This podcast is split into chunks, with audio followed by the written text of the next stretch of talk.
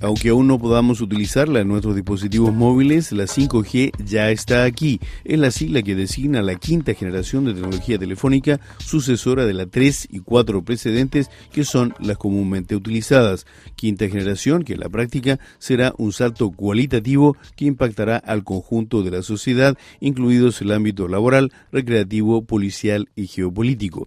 Un breve panorama con algunos especialistas, el primero de ellos, Esteban Almiral, director del Centro de Innovación de Ciudades de la Escuela de Negocios ESADE en Barcelona.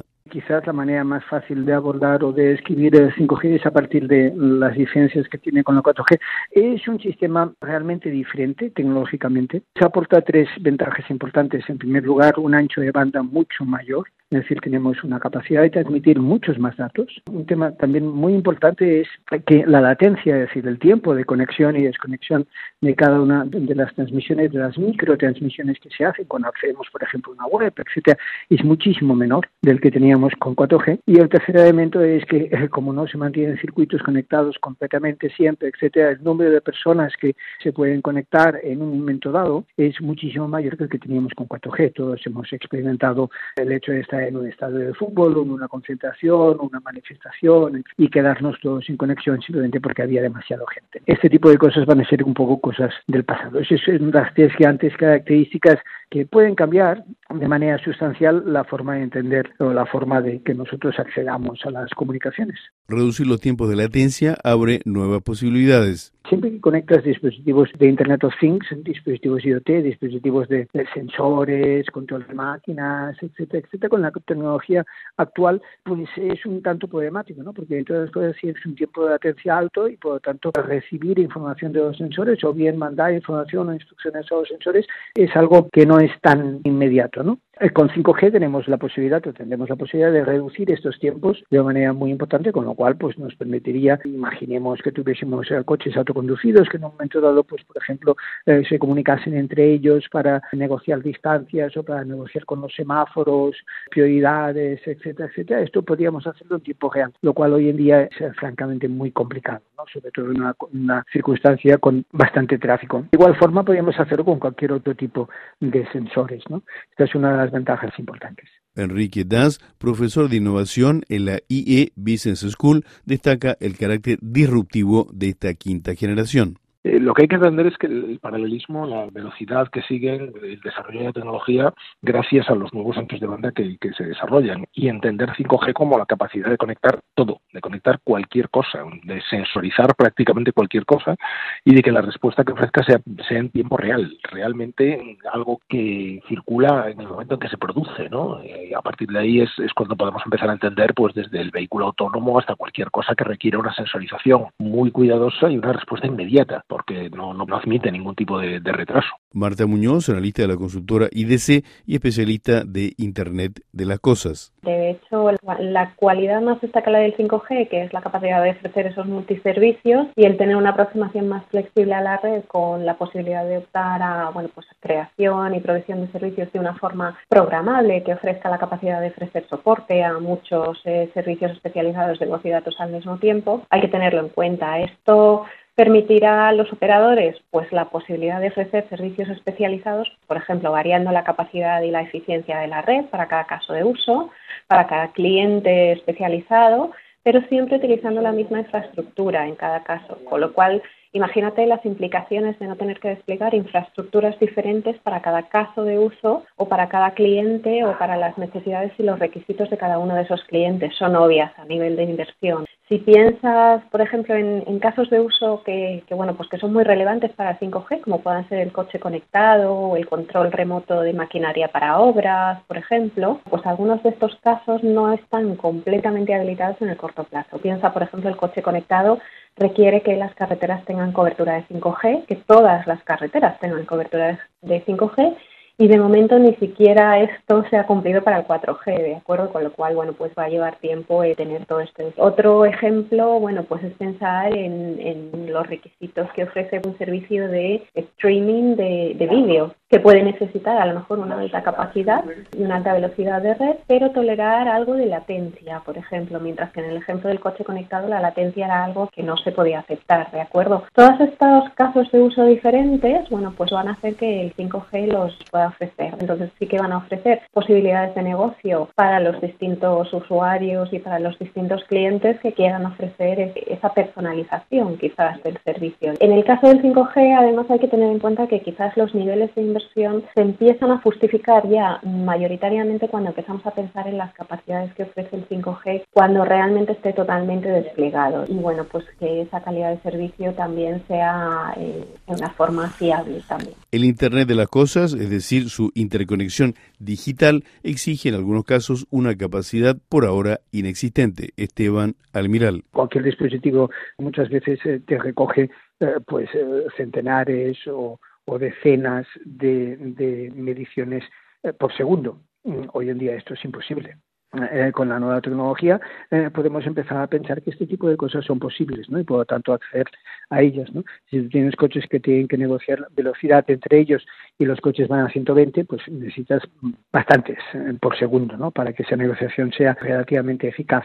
Ahora con 5G estas cosas se abrían estas posibilidades. Un contexto que pone de relieve las garantías de seguridad que exigen este tipo de conexiones. Marta Muñoz que la seguridad es un componente esencial en, el Internet de las cosas a cualquier nivel, ¿de acuerdo? No se puede permitir pues que los, eh, los termostatos de las casas eh, no tengan una conexión segura y cualquiera pueda encenderlos o apagarlos. Eh, y hablamos de un termostato de una casa. Imaginemos qué ocurre cuando estamos hablando ya de maquinaria pesada en obras importantes y, por ejemplo, esa maquinaria eh, la toma, se, toma el control de esa maquinaria de una forma indebida, por ejemplo, de un equipo de, operaciones eh, en un centro de operaciones, por ejemplo. Entonces, todo esto tiene que tener una seguridad garantizada, ¿de acuerdo? Y una seguridad muy, muy importante, de principio a fin de la solución. Pero el despliegue efectivo depende de las posibilidades de negocio. José Vidal, catedrático en el Politécnico de Cataluña y coordinador de la plataforma 5G de la ciudad de Barcelona. Lo que hay que ver es si los modelos de negocio eh, finalmente resultan positivos, ¿no?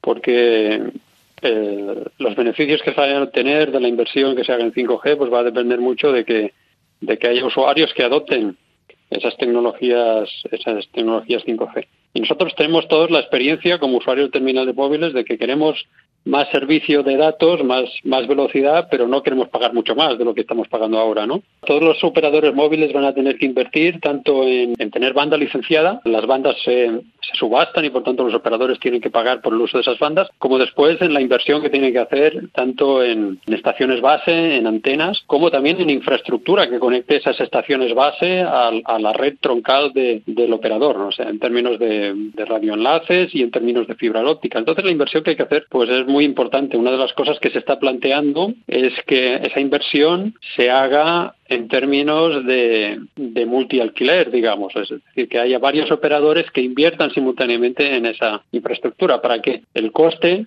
sea inferior para cada uno de ellos. Una revolución tecnológica donde la dimensión geopolítica juega un papel de primer orden.